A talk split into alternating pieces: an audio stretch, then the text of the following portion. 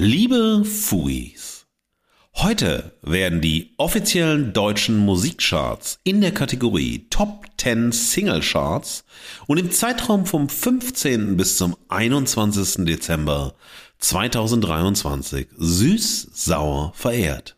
Und sauer-süß verachtet. Befindlichkeit schlägt Diskurs. Geschmack schlägt Argumente. Die Gegenwart flottiert in Haltungslosigkeit.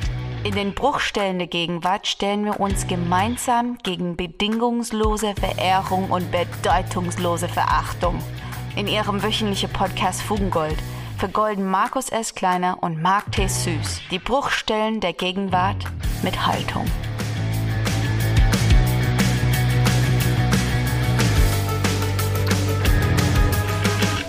Herr Fuis, hey, das ist die dritte und vorerst letzte süß-sauer Folge. Wir haben auch nach der letzten Folge, der Trendfolge, äh, nicht nur gehört, Mensch, äh, das war ja spannender als wir dachten. Äh, warum macht ihr sowas? Es gab sehr viel Irritation, warum wir uns mit mhm. Trends beschäftigt mhm. haben, mit Medientrends. Es gab aber auch Irritation, weil man dachte, wir erzählen jetzt, was äh, die Medientrends im nächsten Jahr werden aus unserer Perspektive und so weiter.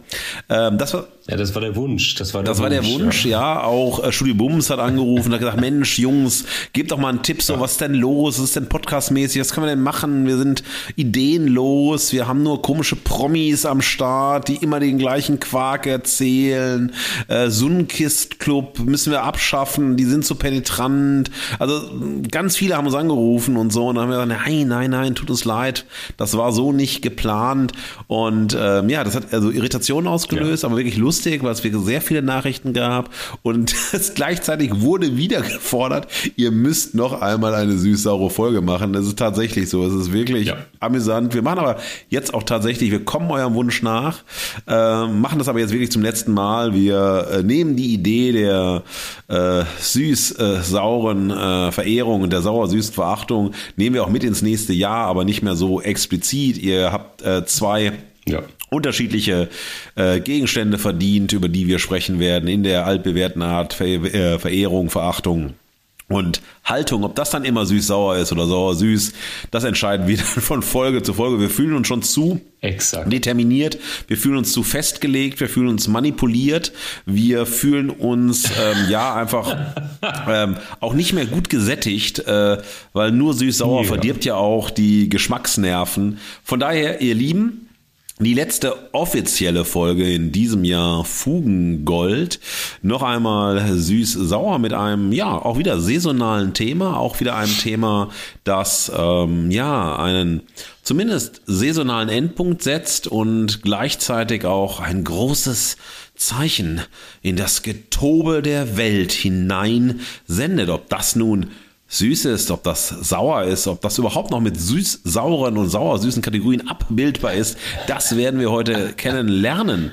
Aber alle. Sag doch mal, Marc, äh, was ist los in deinem Leben? Äh, ich sehe gerade, also ihr seht das nicht, Marc sitzt äh, im äh, Keller seiner Mutter und hinter ihm sehe ich äh, unfassbar süße Kinderbilder von Marc, ihr würdet es lieben. Er schaut so zuversichtlich, äh, zuversichtlich deppert in die Welt. Das ist wundervoll. Er hat eine wunderbare... Eigentlich genau wie heute. ja, ja, ich wollte es jetzt nicht sagen. Schön, geändert. dass du es sagst, aber ja, ja. berichte uns doch mal, wie ja, dein Kellerleben ist. Es schon fast ein Dostoevsky-Stoff aus dem Keller heraus, äh, die Existenzialien ja. zu durchwühlen. Er hat so ein bisschen so ein Zebra-Pulli an, aber das Zebra ist irgendwie braun äh, und er trägt so eine Rapper-Goldkette, passend zu unserer äh, Sendung, obwohl wir heute keinen Rap ja. haben. Er hat einen Pferdeschwanz. Es sind ja. Dinge, die ich sehe, die ihr nicht sehen werdet. Aber ich glaube, ich gebe jetzt mal ab, Marc, was ist los? Was ist passiert? Was geht? Ähm, es, erzähl. Es ist, es ist wundervoll, wie, wie unprivat man auch nur auf der Tonspur sein kann. Danke dafür.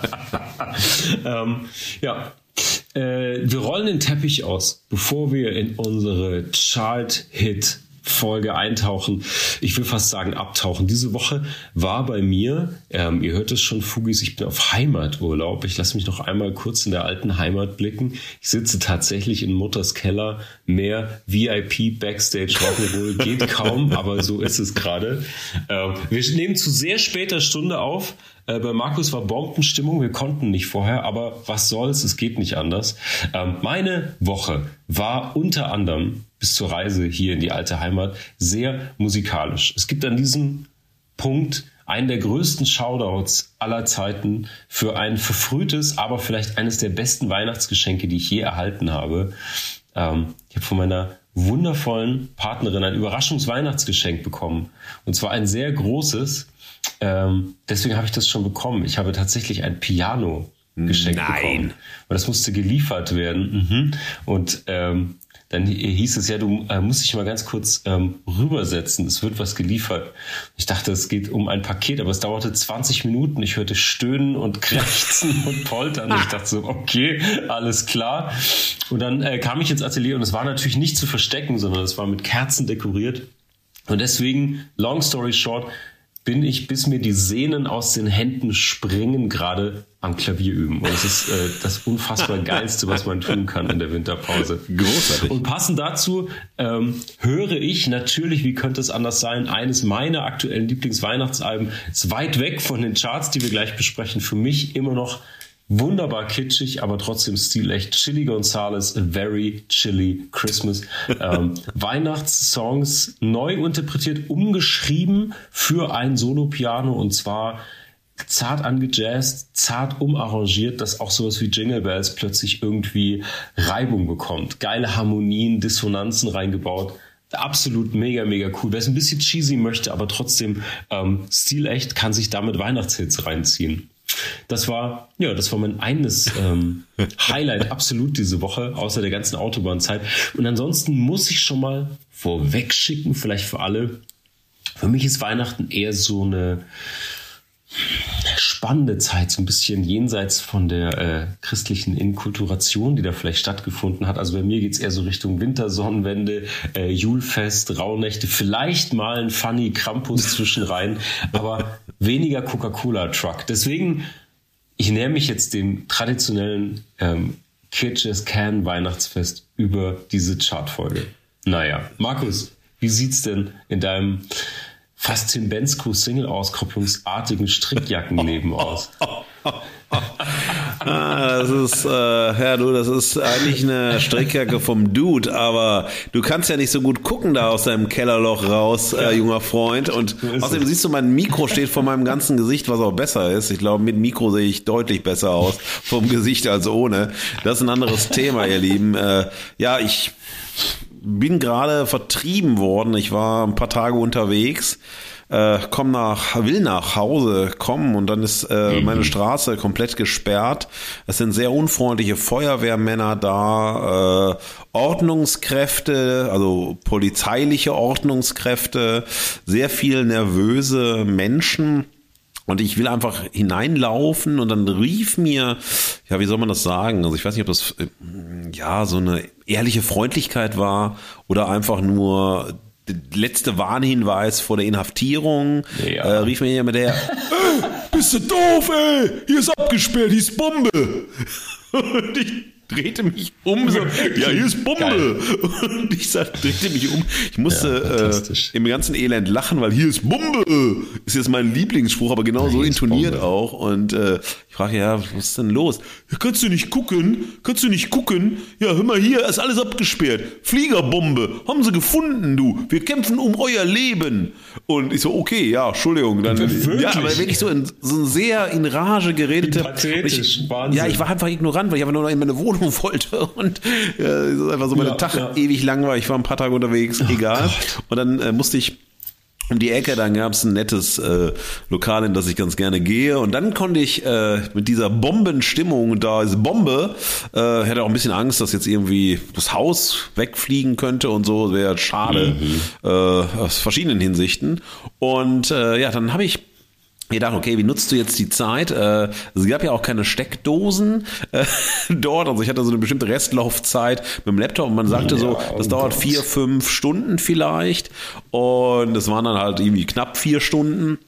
Und ja, dann habe ich was bearbeitet und beantwortet, ähm, was du mir freundlicherweise zugeschanzt hast, nämlich ein Interview für Canvas Rebel aus California, ein Magazin für die Creative Industries. Ähm, ja, da geht's um Kunst, Kultur, Musik, kreatives Schaffen, ähm, so Sweet Spots, wie du es nennen würdest, einfach Menschen, die so ein bisschen ihre Stories ja. erzählen, die so ein bisschen äh, ja ihr Leben in der Kreativität, mit Kreativität, die aber auch durchaus ein ähm, Business-Fokus äh, legen können, wenn sie in den Creative Industries unterwegs sind. Und das habe ich so ein bisschen rausgeschoben und habe das jetzt in so knapp drei Stunden geschrieben und es hat unfassbar viel Freude gemacht, weil es so sehr Storytelling orientiert war. So, äh, also erzähl ja. anhand deiner Geschichten ein bisschen so deine, deinen Zugang zur Kreativität, deinen Umgang sozusagen mit, äh, mhm. mit den kreativen Feldern, in denen du tätig bist. Äh, was vermittelst du? Was sind deine Ziele? Was sind deine Haltungen? Äh, was kannst du raten? Ähm, dann waren so immer so Auswahlfelder, die man beantworten konnte. Also dann hat er immer so ja aufgeplöppt, dann hast du acht, neun, zehn Möglichkeiten gehabt, irgendwie so was rauszusuchen. Dann musstest du eine Story zu entwickeln. Und da freue ich mich sehr drauf. Wenn das jetzt erscheint, ich habe das im Nachgang das Gefühl, ich habe die prätentiöste Scheiße geschrieben, die ich seit langem geschrieben habe. Aber vielleicht ist es auch ganz gut, man weiß es nicht. Aber ähm, das war eine schöne, schöne Geschichte auch, äh, einfach mal in einem ganz anderen Forum mit auch ganz anderen Perspektiven, äh, so eine internationale Perspektive anzulegen oder sein, sein eigenes ja. Tun sozusagen nochmal, äh, vielleicht so ein bisschen aus einer internationalen Perspektive zu reflektieren auch, auch eine Art von Fragestellung, auch eine Herangehensweise, Interviews ähm, ja nicht zu führen, sondern zu formatieren. Das war ja alles vorformatiert mhm. in dem mhm. Sinne ähm, und das war extrem spannend äh, das ist das, was passiert ist. Und ja, ich freue mich jetzt äh, auf unsere letzte Folge. Wir haben ja mittlerweile 22.47 Uhr am Mittwoch, dem 20. Dezember. Yes. Und Marc darf noch die Folge schneiden, deshalb machen wir drei bis vier Stunden, glaube ich. Und äh, ja, du kannst durchmachen, dann bringst du die gleich morgen früh um 5 Uhr zu Spotify. Von daher, ähm, ja Marc, ich würde sagen, lass uns starten. Das Goldene Pfui hatten wir letzte Woche sehr, sehr groß. Das brauchen wir in dieser Woche nicht. Es ist ja das äh, Fest der Liebe, so-called Liebe, das so-called Fest der Liebe.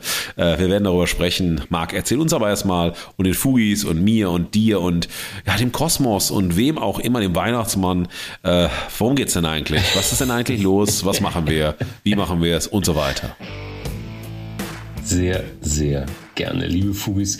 Die aktuelle Folge von Fugengold beschäftigt sich mit den offiziellen deutschen Musikcharts in der Kategorie Top 10 Single Charts im Zeitraum von 15 bis 21. Dezember diesen Jahres 2023. Diese Charts werden von uns im Spannungsfeld von Saison und Satire, Standard und Charme, Verlust und Havarie, Fest und Flucht, Klassiker und Kapitalismus, Format und Formatierung, Liste und Last diskutiert. Und wir fragen uns, welche Haltung wir brauchen, um den saisonalen Sound der Gegenwart zu ertragen.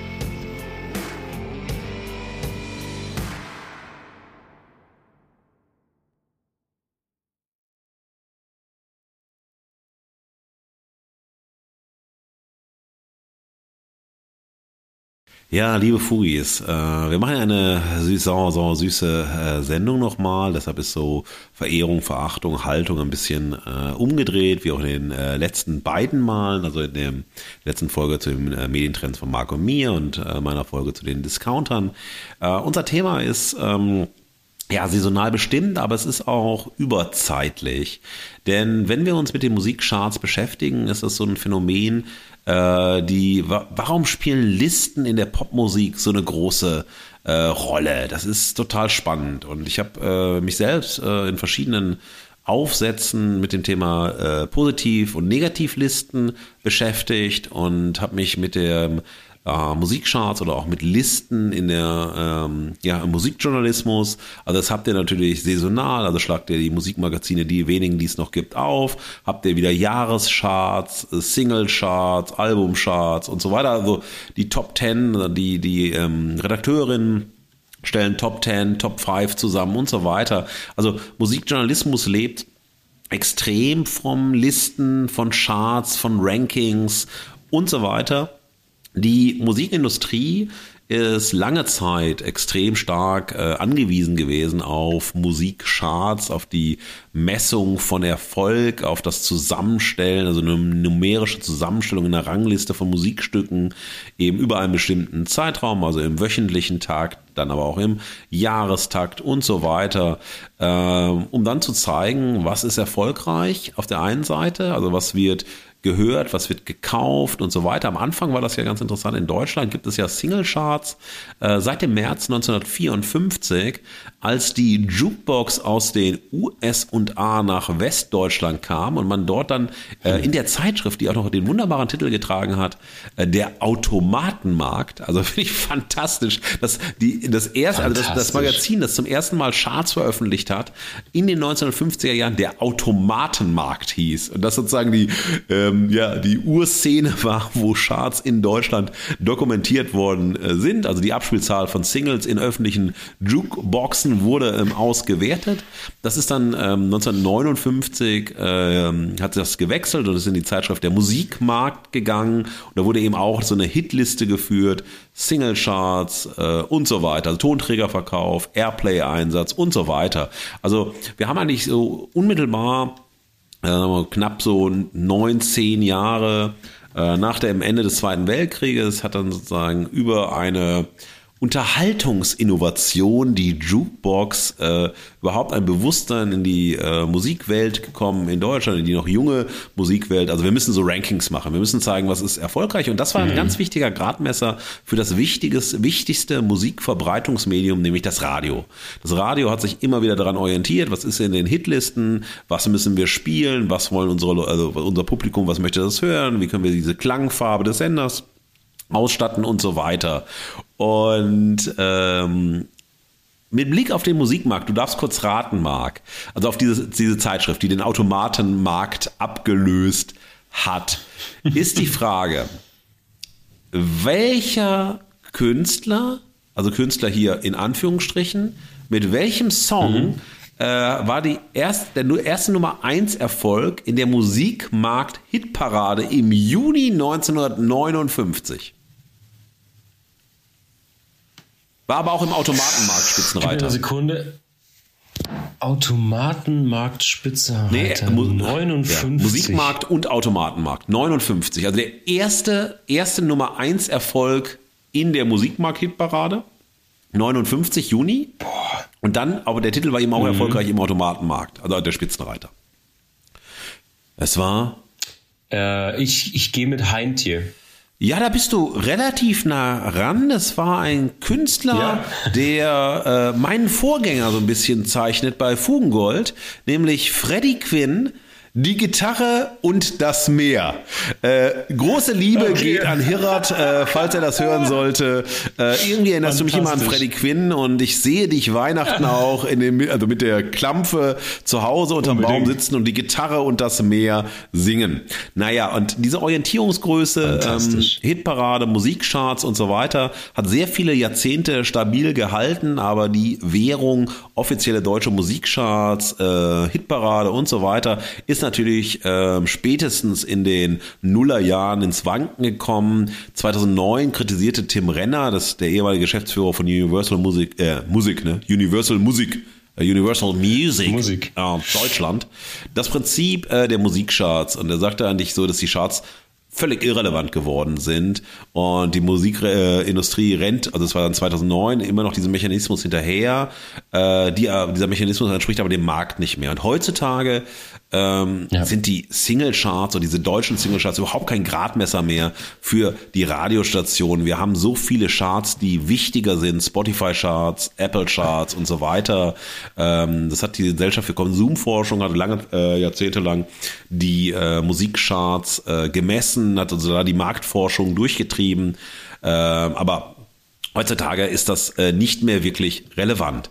Bei Listen und ähm, ja, bei Listen und Popphänomenen ist es so, dass wir immer so eine Vorstufe zu einer Kanonbildung haben. Das ist total wichtig. Kanonbildung in der Popmusik ist ein ganz zentrales Wesen. Äh, einerseits mhm. im Nerd Talk heraus, so immer, was ist deine All-Time Top 10, Top 50, was ist in deiner Top 5, welche Musik würdest du mit auf die einsame Insel nehmen? Da gibt's ja x Bücher zu, die das wiederum sozusagen ähm, kommunizieren. Es ist aber auch so eine Liste, so ein ein Produkt der diskursiven Produktion ästhetischer Wirklichkeit, ja, bei der professionelle Diskursstifter, so Journalistinnen, äh, nach bestimmten Kategorien, die zumeist eben nicht musikalisch ästhetisch sind, sondern eben nach ganz anderen Mustern gehen, mhm. die besten Platten, Singles, Künstlerinnen, Produzentinnen und so weiter ausloben. Kanonbildung ist ja. deshalb wichtig, weil es immer aus Gründen der Fanbindung äh, wichtig ist, so eine Kanonbildung zu haben, dass man immer sozusagen seinen eigenen Kanon mitträgt oder äh, Fans an bestimmte Magazine bindet oder an bestimmte Listenproduzentinnen bindet. Es ist wichtig für Vermarktung und für die ähm, Imageproduktion. Äh, Kanons markieren immer Ansprüche auf Aufmerksamkeit, Traditionssicherung, das ist auch total wichtig, dass äh, Genre stabil mhm. bleiben, ob das nur ein Rock'n'Roll ist, ob das Hip-Hop ist und so weiter. Diese Traditionssicherung, dass du immer wieder so eine kulturell tradierte Liste von dem, was ist denn, sind denn die wesentlichen Acts in einem Rock'n'Roll, wer ist in der Hall of Fame, das findest du beim Hip-Hop, hast du aber auch beim Schlager, das ist bei allen Musikrichtungen, Traditionssicherung ja. total wichtig. Und es kriegt so eine kulturelle Bedeutsamkeit. Also wenn du, wenn du sagst, ey, also mhm. ja, sowas wie die Rolling Stones werden immer in der Geschichte des Rock'n'Roll bleiben, ja. Die werden da nicht rausgekickt werden. Ob die auf 1, 2 oder 95 stehen, ist scheißegal. Sie bleiben aber in, also in so einer Top 100 werden ja. die Stones immer stehen bleiben. Die werden so, und das ist natürlich für eine kulturelle Bedeutsamkeit wichtig. Äh, das ist ja eine Musik, die äh, nicht nur Jahrzehnte geprägt hat, nicht nur Generationen von MusikerInnen geprägt hat, sondern sind einfach Ikonen wie große Schriftstellerinnen, große Filmregisseurinnen und so weiter, die immer wieder kulturell tradiert weitergegeben werden. Listen sind immer offen, immer unabgeschlossen und besitzen vor allem eine kommunikative Funktion, also so einen Selbstverständigungsdiskurs über Popmusik, eine Orientierungsfunktion, also wenn man jetzt wir, okay, ich interessiere mich mal, was ist gerade gerade im Soul, was sind denn so Listen? Soul, Funk, was ist was sollte man hören? Was sind die großen oder die großen Jazzplatten? Was ist mhm. in der Bucketlist drin und so weiter? Also Orientierung ist total wichtig, Kommunikation, Selbstverständigung, um irgendwie so einen Überblick in dieser unübersichtbaren Popmusikkultur äh, zu bekommen. Also was es eben an einer unendlichen Vielzahl an Musik gibt, die wir nie gehört haben, nicht kennen und so weiter. Und dafür brauchen wir so wie eine Liste, wie ein Ranking und so weiter. Ja, und da gibt es ganz verschiedene ähm, Orte, die das vorantreiben. Popmusikmagazine, Popmusikgeschichtsschreibung, also Wissenschaft, ein bisschen so wissenschaftliche Aufarbeitung, journalistische, die Popliteratur, Musik-Chartshows, Playlisten und so weiter. Und dann ist halt die Frage auch immer so das Ranking des eigenen Musikgeschmacks. Das ist ja auch volatil. Äh, ne? Wenn du, ja. vielleicht ist das, was vor 20 Jahren da drin war, heute nicht mehr relevant und so weiter. Ähm, ja. Ja. Und da gibt's ja halt diese wunderbaren Bücher, ich meine eins, ich will nur eins nennen, ihr kennt ihr alle, Nick Hornbys High Fidelity, der Plattenbesitzer Rob Fleming und seine allzeit Top 5 Listen zu allen möglichen Dingen, das permanente Umsortieren seiner Plattensammlung, seiner Kanonbildung und so weiter. Und letztendlich ist sozusagen dieses Listenphänomen mal losgelöst von dieser Vermarktungsperspektive in den äh, Musikcharts ist die, das Listenphänomen so ein Crititainment-Format. Ja, also Kritik und Unterhaltung, das ist ein Begriff, der ist nicht von mir, der ist von den beiden Kommunikationswissenschaftlern Gerd Hallenberger und Jörg-Uwe Nieland. Und das mal so vorausgeschickt, so ein bisschen zur Einordnung, ein bisschen zur Clusterung. Musikschatz auf der einen Seite sehr vermarktungsgetrieben, ähm, also wirklich sehr, sehr sozusagen auch ähm, ja im Kampf um Bedeutung, was ist wichtig, was soll man gehören und der Bedeutungsverlust gleichzeitig von diesen offiziellen deutschen Musikcharts, auf die wir uns beziehen, äh, die neuen sozusagen äh, Macht, äh, Rankingorte wie Playlisten, ähm, ja. so das ist eigentlich die wichtigste Währung, Playlisten und dann hast du die Spotify-Playliste und dann guckst du so, das weicht ja auch sehr voneinander ab, wenn du die offiziellen deutschen Musikcharts siehst und dann die Spotify-Liste, mhm. die Apple-Liste und so weiter, dann sind das ja Riesenvarianten. Also das auf der einen Seite ja. und auf der anderen Seite sozusagen wirklich diese, diese, diese Ranking-Wollust in der Popmusikkultur oder in der Popkultur selbst. Das gehört einfach mit zur Geburt der Popmusik, dass dieses Ranking-Ding irgendwie aufkommt. Naja, und wir haben gesagt, ja. wir schauen uns einfach mal jetzt, wenn wir noch gebeten worden sind, eine Süß-Sauer-Folge zu machen, die offiziellen Single-Charts an. Album-Charts wäre jetzt zu aufwendig gewesen. Äh, da hättest du wirklich das Album durchhören müssen. Äh, hättest, äh, da hättest du eine Riesensendung machen müssen. Die Single-Charts sind da dankbarer. Und ich habe letztens für einen Vortrag, also für diesen Vortrag Rap as Fuck, Rappen gegen Misogynie, den ich in Ludwigsburg gehalten habe, diese Keynote, habe ich mir nochmal die Charts angesehen. Also nicht nur die Hip-Hop-Charts, die offiziellen, auch die offiziellen Single-Charts. Und das war vor zwei Wochen so eine komplett andere Welt, mhm. als ähm, das Thema festgelegt haben, da war es doch spannend. Ja, ja, ja extrem. Und dann ja. habe ich gedacht, okay, gut, das ist ja ganz, können wir eine ganz bunte Sendung eigentlich machen und können wir wahnsinnig viele Dinge erzählen. Du schickst mir dann diese Liste, äh, so, also wir haben uns ja geeinigt, dann machst du ein Bild so und dann, ich so, das darf nicht wahr sein. Es ist eine komplette Top 10 Single-Liste, die extrem saisonal eingebunden ist, nämlich es ist eine Weihnachts-Top äh, 10. Da ja. gibt es keinen einzigen, auch nur einzigen Song, der nicht über Weihnachten geht. Und das ist irre. Ich will euch ein bisschen reinholen. Wir haben auf eins Mariah Carey, All I Want for Christmas is You, ja. Und diesen Text hat sie zusammen mit Walter Afanasieff geschrieben. Und naja, wenn ihr ihn nicht kennt, ja, worum, worum kann es gehen? Also ein großes Ratespiel. I don't want a lot for Christmas. There's just one thing I need. I don't care about the present underneath the Christmas tree. I just want you for my own. Also ist doch. Das ist übrigens eine der, das ist, äh, glaube ich, übrigens einer der unerkanntesten, größten Disse der Weihnachtsballaden. Ich will nicht viel ja. für Weihnachten, eigentlich ja, nur ja, dich. Ja, geil. richtig unerkannter Burn. Eigentlich, eigentlich ja, ja. Und der Song, äh, auch der ist jetzt, das müsst ihr euch reinziehen, ist fast äh, 30 Jahre alt, ist von 1994, also Chart Entry 94, ein super alter ähm, Hit. Und das ist so eines der Merkmale, die wichtig sind, äh, diese saisonale Single-Liste, und die können wir in den letzten Jahren auch zurückverfolgen, also in den Jahren davor, dass es immer wieder dieses saisonale Moment gibt, dass du diese Weihnachts-Top äh, Ten hast. Ähm, da ist die Aktualität spielt keine Rolle. Das ist so eine gemischte Tüte aus ähm, eher älteren Songs, so All-Time Favorites. Ja. Und das sind so fast schon, ja. ist es keine, ähm, also keine Single-Chart, sondern es ist schon eine All-Time Favorite-Liste, die wir hier präsentiert haben. Mit äh, in Anführungsstrichen Weihnachtsklassikern, die man ja. immer hört. Das zweite, was natürlich nicht fehlen darf, Wham! Last Christmas, oh mein Gott, 1984 Chart Entry, Platz 2. Last Christmas, I gave you my heart, but the next day you gave it away. So, da steht Musik abspielen, fragt mich hier das Gerät. Nein. äh, also ihr kennt diesen äh, professionelles Audio einstellen in Audioeinstellungen. Ich weiß nicht, was das soll. Ich mache das mal hier weg im Zoom. Äh, es ist subtile Kritik an Ach so, Gesang, schade.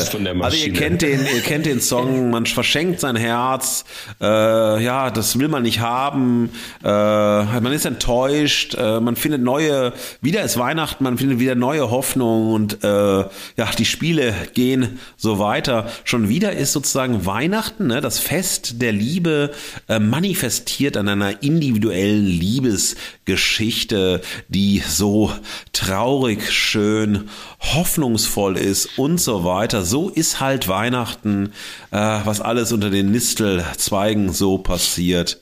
Wow. Danach Shaking Stevens. Zu, zu dem ja. Song, zu dem Song sage ich gar nichts, Markus. Ich gehe nachher auch noch auf die Liste ja, ja. ein. Zu fucking Wham Last Christmas ich will, kann ich nicht das ist, sagen. Das ist okay für mich. Damit komme ich klar. Ähm, Gut. Ich will nur so ein bisschen für euch durchgehen, weil wenn ihr sie nicht gesehen habt, was drin ist.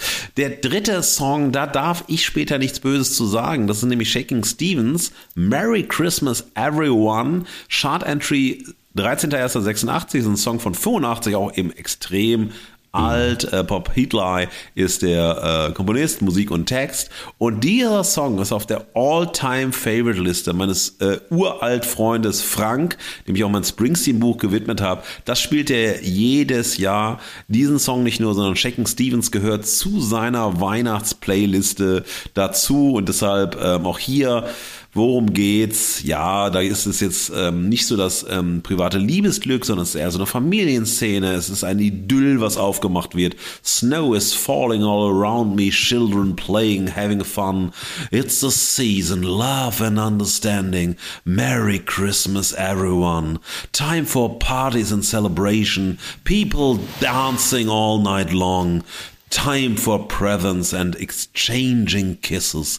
Time for singing Christmas songs. Das ist dann so diese ähm, ja All-In-Hymne. Da gibt's ein bisschen Liebe, da gibt's Kinder, da gibt's Schnee, da gibt's Freude, da gibt's Partys. Das ist einfach für alle, alle was Schönes dabei. Ich frage mich dann immer, na ja, äh, Merry Christmas everyone.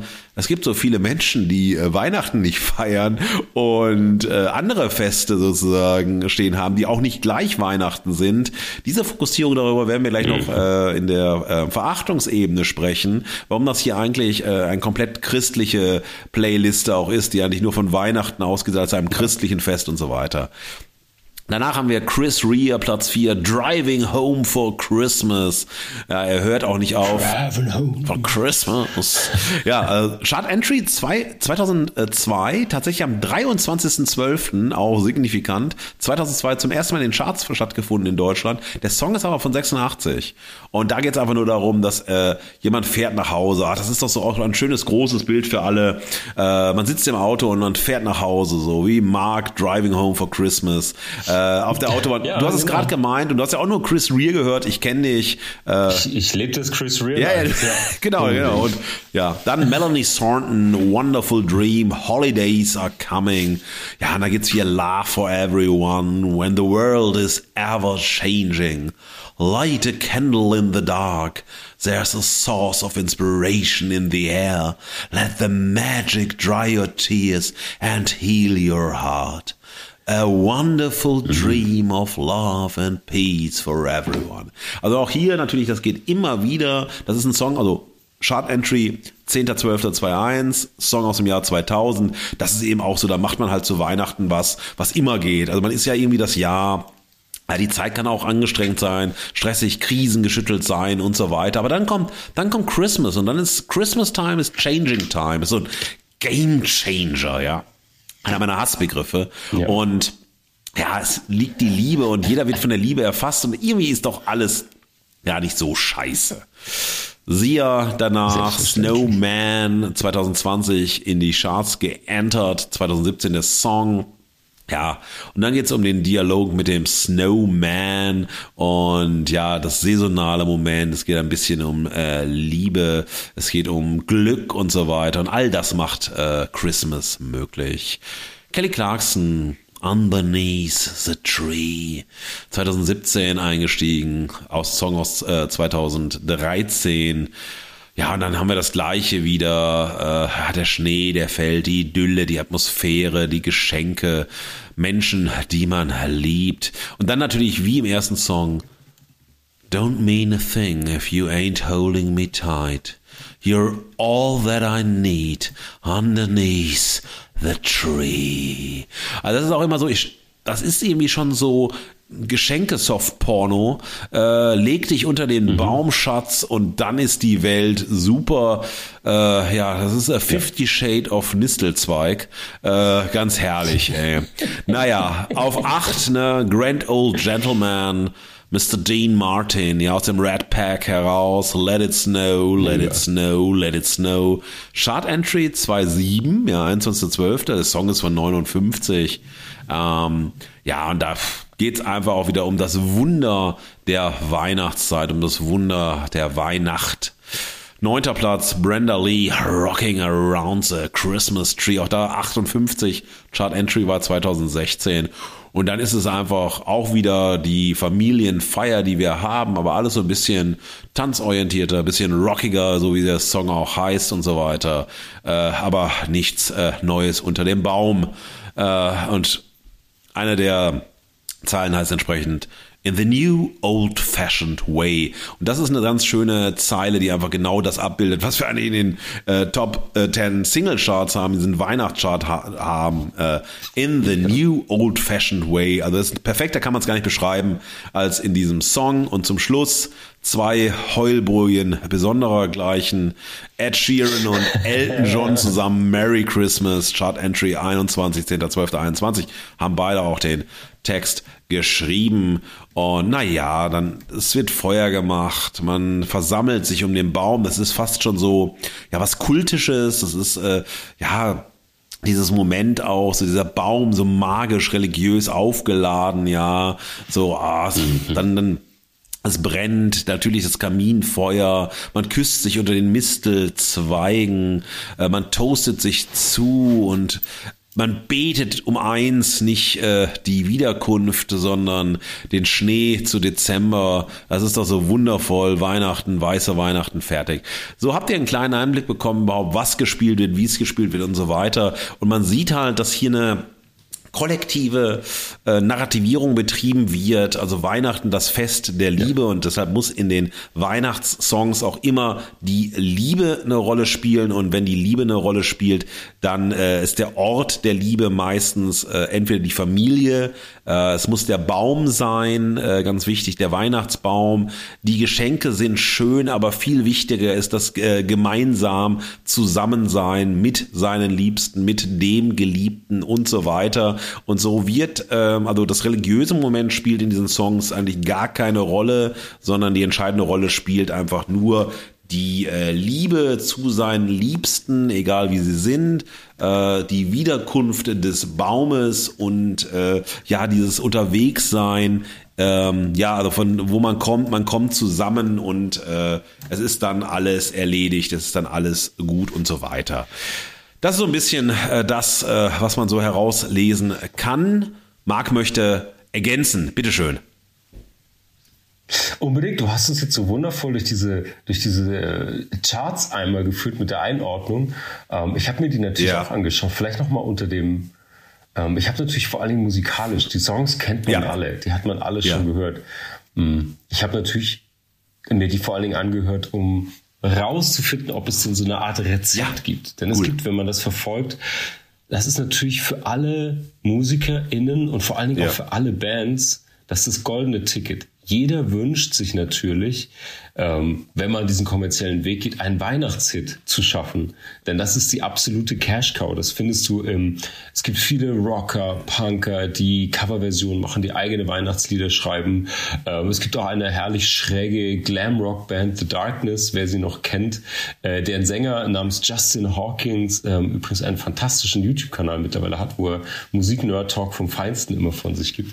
Aber die haben aus Spaß fast jedes Jahr oder mehrfach zumindest schon richtig weirde, übertriebene zwölf Gitarren, Falsettgesang, Glamrock, äh, Weihnachtslieder geschrieben, immer offen, damit auch kokettiert, so ey, wir brauchen nur diesen einen Weihnachtshit, dann sind wir gemachte Leute, dann ist alles gut. Also das ist so ein, ein Running Gag und ähm, naja, bei dieser Suche, ich habe mir wirklich diese ganzen Lieder nochmal mehrfach angehört. Ähm, also es gibt natürlich das akustische Crystal Meth Schneekugelzäpfchen von All I Want for Christmas. Das äh, hat wehgetan. Vor allen Dingen findest du die ganze Zeit so eine gottlose neue sogenannte Super Festive yeah. Version, wo dann Justin Bieber yeah, auch yeah, mitgrölt. Genau. Und es ist äh, es hat mich erinnert, äh, das visuelle Gleichnis davon wären solche, kennst du diese überzeichneten HDR-Bilder, ja, ja, ja, die so zu, zu scharf gezeichnet sind, zu viel Kontraste, zu viele äh, Farben ja. drin und so. Das ist das ungefähr musikalisch. Ja. Also noch mehr Flirren und Glocken und so äh, spooky.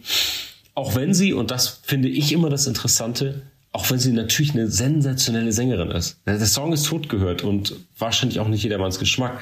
Aber ich finde immer interessant, wie auch die musikalische Qualität der jeweiligen Interpretinnen und Interpreten und Komponisten komplett hinter dieser Nostalgie zurücktritt. Das ist was, was mir aufgefallen ist, weil es gibt eine Standardisierung in Harmonien, in Instrumentierung, in Emotionen, die du ausdrücken kannst. Da fällt so ein bisschen Snowman raus, habe ich mir mal angeschaut, aber naja, Shakin Stevens ist mir auch positiv aufgefallen, musikalisch, als alter Rockabilly-Sänger natürlich. Ähm, für mich, ehrlicherweise, er ist hier auf Platz drei. Ähm, für mich auf Platz eins, was das debilste und leicht gruseligste Video angeht. Denn da siehst du so eine Art Kinderarbeit, Spielzeugwerkstätte mit so Roboterwichteln ja, als, ja. als Herrscher über diese Sklavenfabrik. Absolut super, super weird. Absolut absurdes Video. Sehr, sehr lustig. Ähm, Platz 6, Melanie Thornton, ist für mich nur noch der Coca-Cola-Song. Ja, ja. Da ja. haben wir natürlich den, die perfekte Verknüpfung. Ich wusste nicht, dass das ihr okay. Song ist. Mhm. Deswegen, ich kannte die Interprete nicht. Deswegen ist das natürlich die perfekte Verbindung für mich zwischen absolutem Ultrakommerz. Coca-Cola hat natürlich Santa Claus ja. erfunden und schickt ihn in ihren scheiß Trucks durch. Natürlich nur Nordamerika, der Rest muss gucken, wo er bleibt. Ja, deswegen Wonderful Dream. Ähm, hat aber musikalisch, muss ich sagen, Trotzdem ähm, ist das einer der musikalisch spannenderen Songs, weil was da in den Streichern und Chören abgeht, ist eigentlich ein super interessantes Arrangement. Es ist natürlich zugekleistert mit Werbeikonografie, verkürzten Sachen und diesen Hooklines, die dafür rausgeschnitten ähm, sind. Aber das fand ich ganz interessant und fand ich äh, sehr sympathisch im Musikvideo. Da trifft natürlich ein tragisch kleines Budget auf absolute Ideenlosigkeit, ja. aber Animal Print Mantel und Vollleder Outfits. right up my alley. Das geht schon mal klar. Ähm, ähm, aus, aus, wir müssen natürlich ein bisschen ich kann mir nicht ganz die Coverart verkneifen von all dem, was man gesehen hat, ist mein Platz eins für die Coverart ist natürlich Dean Martin. The Christmas Album hat von all dem, was man da sieht, ein wahnsinnig ikonisches, zeitloses Cover. Das sind sowieso so Genres, die bei mir noch laufen, so ein bisschen Big Band, Christmas Jazz, Klassik und so. Da läuft natürlich mit Iggys Album zusammen auch immer ganz gut.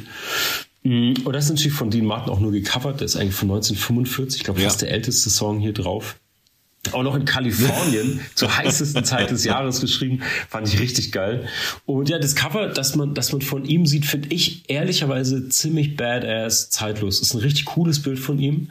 Ähm, total toll angeschnitten, bisschen goldener Schnitt, bisschen ikonisches Foto von ihm, Weihnachtsknallroter Hintergrund und dann fast eine wunderschöne Typografiemischung. So ein bisschen ähm, Slab Serif äh, Typografie in, in einem hellen Grün, ähm, frische Tannennadelngrün, würde ich sagen, auf einem rosanen Dean Martin Christmas Schriftzug, den das einfasst. Wirklich geile Farben, zeitlose Typografie fand ich persönlich ähm, simpel und classy, so wie der Song ja. irgendwie auch ist. Fand ich ein richtig gutes Cover. Ähm, Sia habe ich, ja, habe ich ja dieses Albtraumlied Chandelier immer im, im, im Kopf. Ähm, ist, glaube ich, das modernste Lied, wenn ich mich nicht täusche, was es in die Charts geschafft hat. Mhm. Oder es ist irgendwie so eine spicy Melange, finde ich, aus Objektophilie und äh, Kryophilie, was hier besungen wird. Irgendein ja. Schneemann, mit dem sie ähm, gemeinsam erfrieren will, ja, wenn ich das irgendwie ja. richtig verstanden habe. Aber ich verstehe das alles nicht, Markus. Ist auch egal. Und äh, musikalisch ein Highlight natürlich Rockin' Round the Christmas Tree Brenda Lee, fantastisch, steinalter Rockabilly-Song. Ähm, auf, dem, auf dem Album spielt übrigens Hank Garland, genannt Hank Sugarfoot äh, Garland, mit einer absolute ähm, Jazz- und Blues-Gitarren-Legende, der inspiriert heute noch so Leute wie, keine Ahnung, selbst so Metal-Gitarristen wie John Five oder so spielen noch so Ragtime-Songs von dem nach. Fantastisches Lied, finde ich, wenn es schon weihnachtlich sein muss. Und ja, ich musste meine Two Cents natürlich auch noch zu den Charts loswerden, aus anderer Perspektive. Ja, aber gut. Ne, ja. Sehr, sehr gut. Also ich finde, ähm, du hast ja, du hast ja genau richtig beschrieben. Du hast dann so ein paar Abtempo-Nummern, dann hast du äh, sehr ruhige Nummern, dann hast du so diese, diese Mischung, die es einfach so macht, dass du auch dann, wenn du einen Song aus den 80ern hast, äh, der hat einfach nochmal eine andere mhm. Soundästhetik, dann bist du so, ja, gehst du so auf so eine Reise, als ob du so Marty McFly bist und dann einfach nochmal so zwischen den Jahrzehnten ja ein akustischer oder ne, ein popmusikalischer Marty McFly, so zwischen den Jahrzehnten hin und her gehst und das ist ja auch ein ganz anderer, ja, ja so ein andere Bedeutsamkeit von Weihnachten dann, aber auch so, ähm, mhm. ja, aber ist mhm. extrem äh, fokussiert und ähm, also das, was mich äh, nicht, nicht irritiert hat, aber was ich ganz äh, schrecklich finde, du hast so formatierte Gefühle auf der einen Seite. Äh, jetzt ist Weihnachten, jetzt ist ja. Liebe, jetzt ist Familie, jetzt ist alles super. Äh, vergiss die Welt um dich herum. Jetzt ist Love, Love, Love. Also bisschen im Vorfeld zu Weihnachten dann Weihnachten selbst und danach ist der same old shit wie vorher. Aber das ist dann so eine Art, so eine Heterotopie. Äh, jetzt ist, äh, schalten wir die Welt mhm. auf Null und also wer da dabei ist, wer da mitmachen will und so weiter, das ist so, wenn der Trömmelchion, das ist dann so, Karneval kommt dann danach, das ist genau so eine Vermassungs-, Formatierungsgeschichte. Äh, äh, kommen jetzt hier die wilden Tage, jetzt drehen wir die Ordnung der Wirklichkeit ne, äh, auf links und da sind wir lustig, da sind wir dabei, da die ist prima, so. Und das ist dann bei Weihnachten so, das ist prima. Also dann weißt du so, da hörst du schon die Glocken. Ja, ja. Und äh, ich finde diese vor, äh, vorformatierten Welten, diese vorformatierten Gefühle, diese äh, aufgesetzte Glückseligkeit oder diese so, weißt du, so diese Pavlovsche, jetzt ist Weihnachten, jetzt ist Bam, äh, jetzt ist Karneval, jetzt ist Bam, jetzt Ja, ist äh, Ostern, jetzt ist Bam, jetzt muss man da, muss man fasten und da muss man füllen und da jetzt Jahreswechsel, Silvester, Bam. Und das ist etwas, was äh, ich einfach nicht mehr nachvollziehen kann, dass du auch 2023 in einer mythischen Welt lebst, in einer, äh, und du lebst ja nicht in einer Welt, die äh, extremst dystopisch ist, die Welt explodiert um uns herum. Äh, das macht keine Freude, gerade irgendwie so in die Welt zu sehen, egal wo du hinsiehst und so weiter, ob du im Großen und im Kleinen bist. Und äh, du hast noch dieses Moment des Archaischen, des Mythischen, des äh, so, so auch sehr zwanghaften, ähm, dass sich hineinfindens in eine äh, Wonder World, äh, die ja, also dich irgendwie ummantelt, das ist so ein bisschen so, als ob Ja. du ins Rabbit Hole steigst und das ist dann der Soundtrack dazu. Und dann hast du Nostalgie, du hast so ein bisschen Gegenwart, du hast so die, also die- Diven da, dann hast du die äh, eigentlich sehr machistischen alten weißen Männer, toten weißen Männer, also Dean Martin, der natürlich nie, also das war halt so ein badass Macho-Typ, der mit dem Red Pack und so weiter, äh, Sammy Davis Jr. und Frank Sinatra äh, zusammen dann halt, äh, also für eine ganz andere auch, ja, nicht nur für eine andere Zeit steht, sondern auch für so einen hohen Machismo steht, der sehr auch zeitgebunden ist und so. Und der dann so Let It Snow und dann wird das so hinperformt, ne? Und ja, das, äh, also das ist das, was mich so ähm, bei all diesen saisonalen Dingen so immer stresst und äh, was dann auch musikalisch so, du sagst so, das ist, das ist ja also einerseits sehr zeitgeistorientiert und es dann zeigt sich, dass ja Zeitgeist, also an so Songs wie Brenda Lee, äh, Shakin' Stevens, Dean Martin, also diese Älteren, also auch, auch Chris Rea, dass man einfach Musik schaffen kann, die genau wie du sagst, immer saisonal immer wieder kommen kann. Weil Karnevalshits will ja auch niemand außerhalb von Karneval hören, ja. Wenn der Trömmelsche Jon, ne, ich ich finde ja Karneval so schlimm wie Weihnachten. Und aber, aber dann, das hörst, du- das hörst du ja nicht, äh, das hörst du ja nicht übers Jahr verteilt. Also gehe ich mal von aus, ich bin kein Karnevalist, vielleicht gibt es einfach Karnevalisten, die, bei denen immer Trömmelsche Jon. Ähm, und äh, man weiß es nicht. Und Wir ja, hoffen und nicht. das ist dann auch so Wir Weihnachten. Du hörst dann ah, diese Lieder und das ist dann so, ah, sowas wie ein kollektives Gedächtnis und das verbindet uns und ah, das macht so. Aber so, dann hast du neben dieser vorformatierten Geschichte hast du das äh, so interkulturell sehr schwierig. Also hier ähm, westliche Welt, christlich konnotiert, ähm, so festgesetzte Narrative, äh, ganz reduziert ganz äh, fokussiert und so weiter. Ähm, aber auch eben ein äh, doch sehr christliches Liebesverständnis. Ähm, warum gibt es eigentlich keine polygamen äh, Weihnachtslieder? Nee, warum gibt es keine queeren Weihnachtslieder und so weiter? Also das ist auch sehr, sehr heteronormativ. Äh, das ist äh, ne, auch interkulturell sehr, also es ist nicht interkulturell, es ist einfach ja, so. Ja. Und das finde ich dann auch sehr merkwürdig, warum wir 2023 irgendwie, warum das immer wieder so äh, funktioniert auch auf der einen Seite. Also, das auf, ne, dass du siehst das in den Charts. Und äh, naja, das, das scheint äh, eine, ne, eine Zeitgeistigkeit zu treffen und es ist etwas Überzeitliches zu treffen und so weiter. Und das macht mir immer ganz viele Fragezeichen oder äh, es verwundert mich sehr. Ich oute mich natürlich, ihr werdet es merken, ich bin der Weihnachtsgrinch. Ich habe mit Weihnachten überhaupt nichts am Hut. Es stresst mich eher, es nervt mich. Ähm, ich habe da keine Freude dran. An solchen Liedern habe ich überhaupt keine Freude. Hatte ich aber als Kind auch noch nicht. Habe ich als Jugendlicher nicht gehabt. Habe ich nie gehabt und so weiter. Äh, also die besten Voraussetzungen, so eine Sendung zu machen, wie wir machen. Aber ja, aber es steckt halt so viel drin. Also ich habe jetzt nur ein paar Aspekte genannt, ähm, die einfach auf der Ebene von Gesellschaft, auf der Ebene von Kultur, aber auch auf der Ebene so, wenn man denkt so, ja, warum, wa- warum, was ist das in uns als Menschen, das uns ähm, ja vielleicht schon fast abhängig von diesen Formatierungen macht, dass wir so saisonal getrieben sagen, jetzt, jetzt sind wir die, jetzt sind wir so und jetzt ähm, steigen wir mal kurz aus der Gesellschaft aus. Äh, jetzt ist so, eine, so ein Eskapismus, so ein Feiertagseskapismus, so ein Glückseligkeitseskapismus. Und so weiter. Ähm, interessant ist auch, warum es keine Weihnachtssongs mit Drogen in die Charts schaffen. Äh, dass man sagt, so klar, mhm. Saufen ist ja keine Droge, ist ja total, ne, ist ja Kulturgut. Äh, also trinken, man stößt an und so weiter. Äh, es gibt aber auch sehr wenig, eben sehr wenig Alkohol in dem Kontext. Äh, Drogen sowieso nicht. Sex immer nur in der Anspielung, ah, ich will ja nur dich und du liegst unterm Baum wow. Mhm. Äh, also so, dann hat man auch noch so den so eine, so eine saubere Welt. Das ist so fast wie ein Persil gewaschen, blütenrein ja. und weiß, äh, romantic, ja. äh, so woo, so und ähm, das ist so. Ah, das ist so reingeschrieben und so verordnet und das ist dann immer so, wenn mir jemand was verordnen möchte, kriege ich ganz schnell, also habe ich sofort Widerstand, automatisch mhm. ähm, und so. Und das, das sind so Dinge, die ich glaube ich, wo das more than music wird, äh, wo das einfach viel darüber hinausgeht. Und deshalb habe ich zwei Motti äh, mitgebracht, die ähm, ja, ich habe jetzt war jetzt sehr kritisch, deshalb fange ich mal mit der sweeten Verachtung an und nicht mit der Verehrung. Die sweete Verachtung sind formatierte Feelings, habe ich gerade begründet. Die salty Verehrung heißt kalkulierte Herztöne gegen das Geschrei der Welt.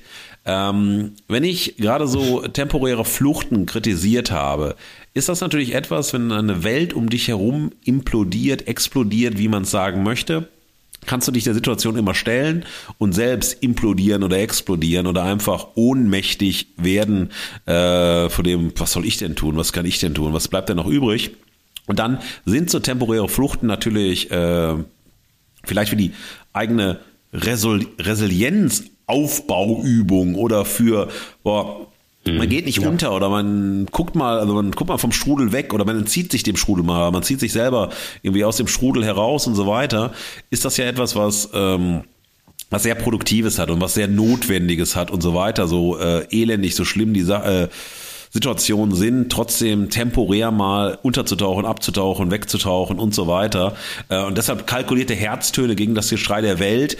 Ähm, es hat, also bei der Salty-Verehrung sind eben auch ein Sinn, äh, ja, sich mal in temporäre Oasen zu begeben, so sich selbst mal so eine Fata Morgana äh, zu erzeugen äh, oder erzeugen zu lassen, um eben äh, ja nicht äh, immer vor die Wand zu laufen, nicht immer äh, nur in der größten Panik und Unruhe durch die Welt zu laufen, sondern einfach sagen, okay, jetzt bin ich mal einen Tag, bin ich mal drei Tage, bin ich mal vielleicht eine Woche äh, ja positiv ja. in der Welt. Und das ist so mein, ja, meine paar Cents ähm, zu den Charts, zur Verehrung, zur Verachtung, zur Gesellschaft, zur Kultur, zu meinem Grinch-Sein und ähm, ja, zu meinem gnadenlosen Unverständnis gegenüber der Weihnachtswelt. Sensationell. Naja, wir, das Unverständnis, wenn wir nicht lüften können, ähm, aber meine Motti. Ja, ich, ich bitte darum. Lüften. Ähm, also, ich, was mich überrascht hat, ist, ich habe ja, wie gesagt, ich habe ja versucht, dem Ganzen musikalisch noch was abzugewinnen. Hab hier und da coole Interpreten gefunden, ähm, Autorinnen, Komponisten der Songs, ähm, die man kennt, die eigentlich ein großes Repertoire ja. haben. Da haben wir Sängerinnen, die eigentlich einen unfassbaren Umfang hätten, die wahnsinnige Sachen abliefern könnten. All das ist total zusammengeschrumpft. Mhm. Diese Songs müssen 100% überraschungsfrei ja. sein. Das ist auch, finde ich, Sehr eine gut. total ja überraschende, aber scheinbar wichtige ja, Erkenntnis. Total. Da gibt's keine musikalischen Kniffe, keinen leichten Tonartenwechsel, kein, äh, was es auch immer für kleine Motive gibt, die auch im Pop ja immer wieder vorkommen, auch in einfachen Pop-Songs, ähm, wo gerade oft von Beatles bis zu aktuellen Sachen ja der das Spiel damit ist eigentlich komplexe musikalische Motive und, und so Sachen mal unterzubringen und es damit musikalisch eigentlich anspruchsvoll zu machen. Passiert hier echt fast überhaupt gar nicht. Also das darf diese Stimmung, dieses fragile, ähm, dieses Taufrostartiges, was sich da über ja. die Stimmung legt von diesen Liedern, das darf nicht zerbrechen. Dann haben wir auch gesehen, das ist das, was du auch gerade schon erwähnt hast, thematisch haben wir immer ganz kleine Miniaturen, ja. die gezeichnet werden. Ähm, weil ich glaube, es wäre zu komplex und auch zu fragil inhaltlich, um irgendwie mehr über dieses Fest zu sagen. Es ist immer ein Bild. Ähm, meistens ehrlicherweise christlich, ja. äh, nordamerikanisch ja, genau. natürlich. Ich fahre durch den Schneesturm. Automobil, USA sowieso nochmal ein Riesenthema. Nur unterm Weihnachtsbaum. Nur das Geschenk. Ja, nur ja, dies. Also es geht immer um diese eine kleines Adventstürchen, Schlüsselloch, durch Genau. das du durchgucken kannst, wo diese Feiertagsmomente drin sind. Dass dabei in Wirklichkeit heidnische Motive wie der Weihnachtsbaum, der ja irgendwie mittlerweile von manchen Priestern schon öffentlichkeitswirksam zerhackt wird vor der Kirche, weil es eigentlich ein heidnisches Thema ist, mit christlichen und Konsummotiven gemischt wird, sei jetzt mal dahingestellt. Es geht ja hier all um love. Ähm, und da muss ich drüber nachdenken, weil dieses christliche Motiv davon ehrlicherweise auch für sehr, sehr viele Musik, die ich früher gehört habe, aber eben in der Provokation funktioniert. Egal, ob du Punk oder Metal hörst oder ähnliche Sachen, einer äh, meiner, meiner Früh-Teenage-Phase Helden Marilyn Manson, die wandelnde Provokation in Strapsen und brennenden Kreuzen und plakativer geht's nicht. Das kickt ja aber nur auf, das muss ja auf diesen christlichen Genau. Boden fallen, sonst schockt das ja Absolut. auch nicht. Also fand ich ganz interessant irgendwie. Das ist eigentlich, eigentlich ist diese Weihnachtscompilation wie Marilyn Manson, nur eben in andersrum irgendwie. Das fand ich auch schon wieder Sehr interessant. geil, ja. Und ähm, für meine Motti habe ich als zentrales Motiv einfach Nostalgie erkannt. Und zwar manchmal eine, äh, auch wieder fast Marty McFly-mäßig, eine Nostalgie, die wir gar nicht so kennen müssen von früher, sondern es ist ein so oft wiederholtes Bild, dass diese Nostalgie, äh, der kannst du anheimfallen, auch wenn du es nie erlebt hast, sozusagen. Und da sind wir ehrlicherweise schon wieder in der Pop-Masterclass, wenn das geschaffen wird. Aber wir gucken uns mal die beiden, meine Motti an zumindest. Ähm, ich fange natürlich mit der Salty-Verehrung an. Ich bleibe unserem Rhythmus treu. Ähm, die, das Motto für meine Salty-Verehrung lautet sedierte, super festive Sounds. Eskapismus auf Knopfdruck. ähm, ich musste dieses hässliche Scheißwort super festive, Yes, yes, was bei yes. dem Mariah Carey, Justin Bieber Song auch noch in Klammern mit Ausrufezeichen steht. Oh, Sch Schockschauer. Ja, aber das musste ich mit reinnehmen natürlich. Sehr gut. Und was, was mich daran fasziniert, deswegen natürlich äh, salty, aber trotzdem Verehrung, ist nämlich diese Verdichtung, die hier stattfindet, auf allen Ebenen. Sprachliche Bilder in den Texten, in den Musikvideos, musikalisch, Glockenchöre, Streicher. Ähm, das wird zum Abziehbild manchmal, aber gleichzeitig wird eine, eine finde ich, fast pop-urtypische Verdichtung vorgenommen von der Stimmung, von diesem, ich will mit vier Takten drin Ja. sein. Ich will mit vier Takten äh, an der kalifornischen Küste mit den Beach Boys sein. Ich will in vier Takten mit Manson irgendwie in der Underground Grufti Party sein.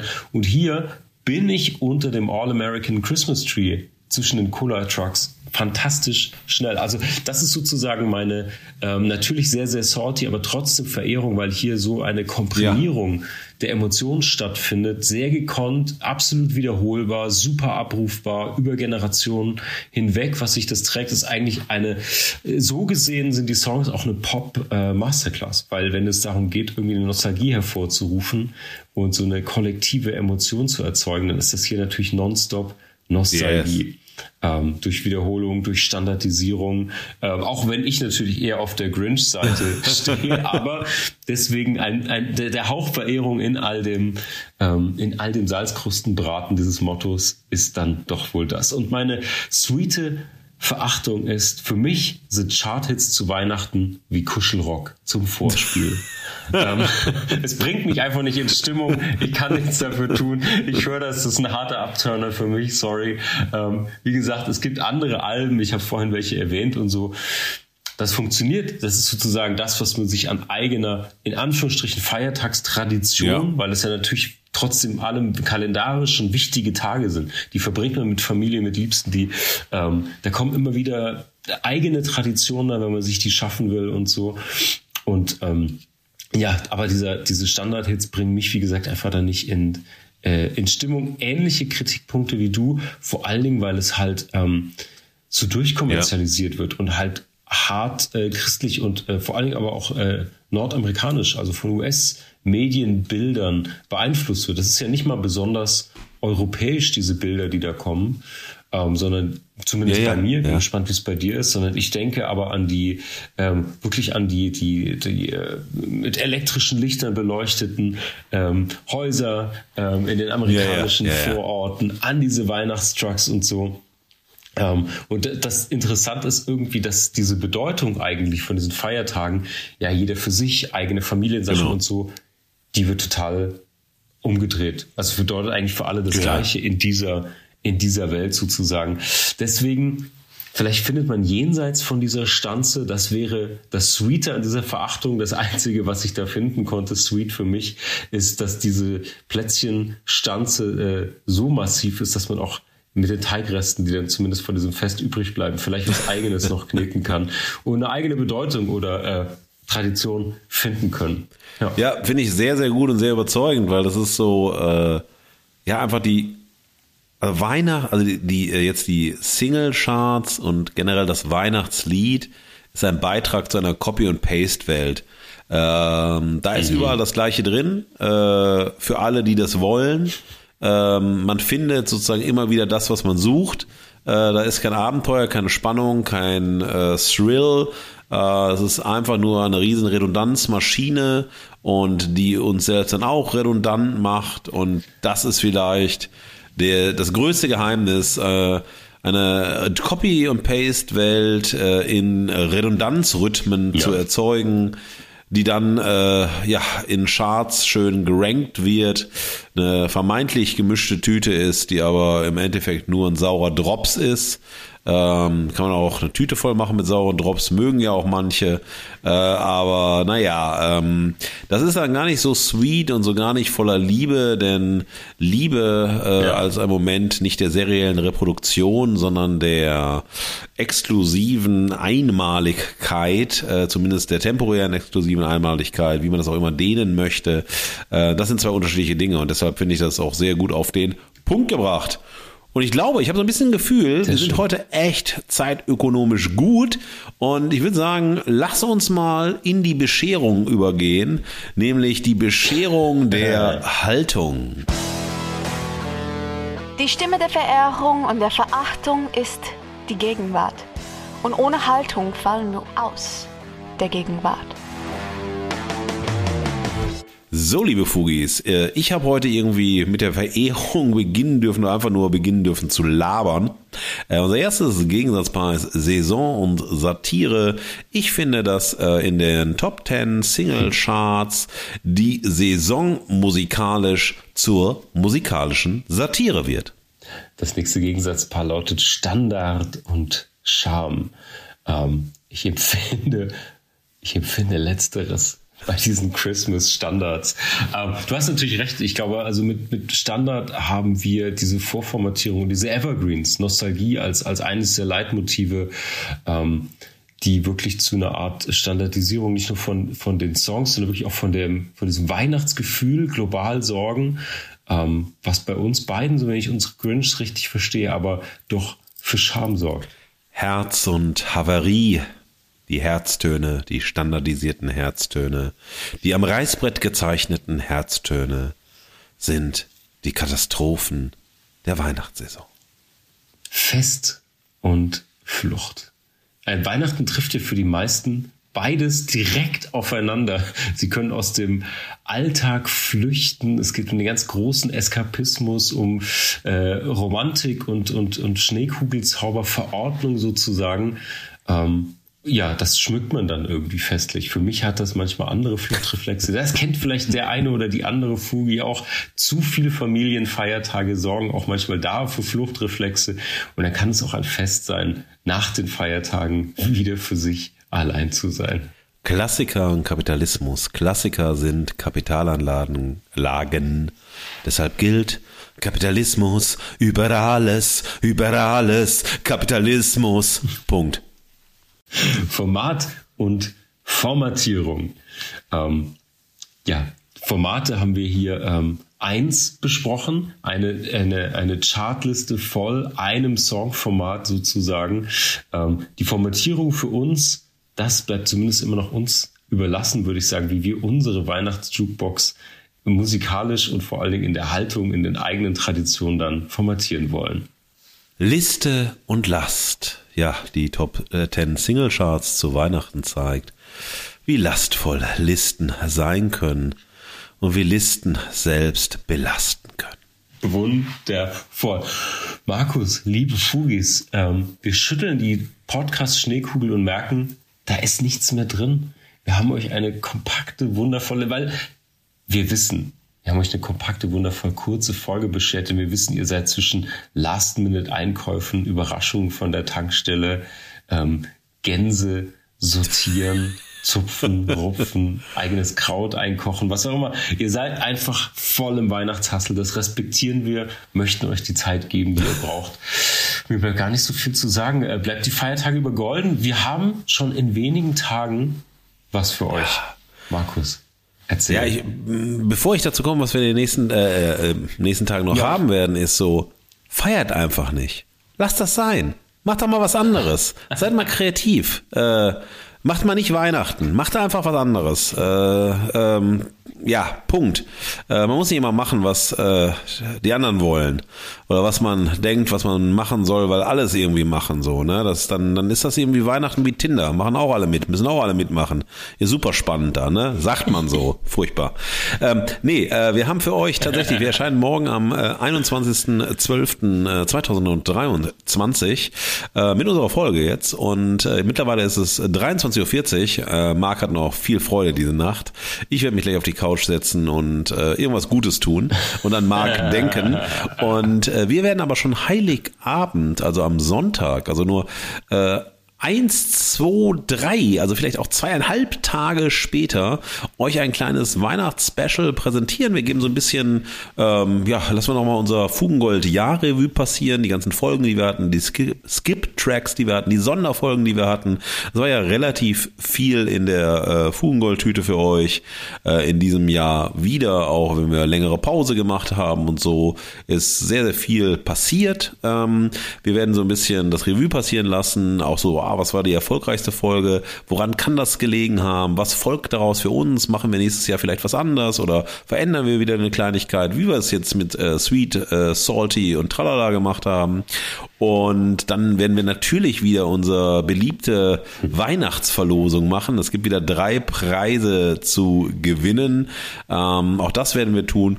Und dann schauen wir mal, wohin es uns treibt, wie viel Zeit wir uns nehmen wollen am Heiligen ja, am, am Vormittag vor dem Heiligen Abend, am Mittag vor dem Heiligen Abend, am, ja, am Christbaum des Heiligen, was auch immer, äh, mir egal. Äh, auf jeden Fall sind wir Sonntag noch mal da und dann werden wir in eine kleine Pause wieder gehen. Wir sind ja die Pausenkasper, wir machen ja nur Pause, nur Urlaub und so weiter. Also wenn wir Mitte Januar, wenn wir dann wiederkommen. Und ich sage euch eins, Mitte Januar wird es genial werden äh, mit einem ja, sich selbst ernannten Genius der äh, seriellen Erzählung, der Filmlandschaft und so weiter. Ja, ihr könnt raten, wen wir meinen, wir werden es euch nicht verraten. Und ja, dann wünschen wir euch jetzt ja. erstmal einen schönen Mittag, Morgen, Abend, Nacht, Tag, was auch immer. Halleluja, Amen. Äh, geht raus aus der Scheiße, jetzt schaltet ab. Für alle, die zwischen den Feiertagen ein bisschen unfestliche Ablenkung brauchen, Ihr habt wahnsinnig viel Fugengold zu hören. Hört ihr auf fugengold.de, auf allen Podcast-Plattformen. Bleibt golden und gönnt euch richtig. Wir hören uns am 24. wieder. Last Christmas. Ah. Das war Fugengold für diese Woche. Mehr Haltung zur Gegenwart findet ihr auf fugengold.de und überall, wo es Podcasts gibt. Schenkt uns eure Verehrung und gebt uns eure Verachtung. Jetzt Fugengold abonnieren und keine Folge mehr verpassen. Fugengold wird produziert vom Sweet Spot Studio. Redaktion und Moderation Markus S. Kleiner und Marc T. Süß. Sprecherin Sam Stokes.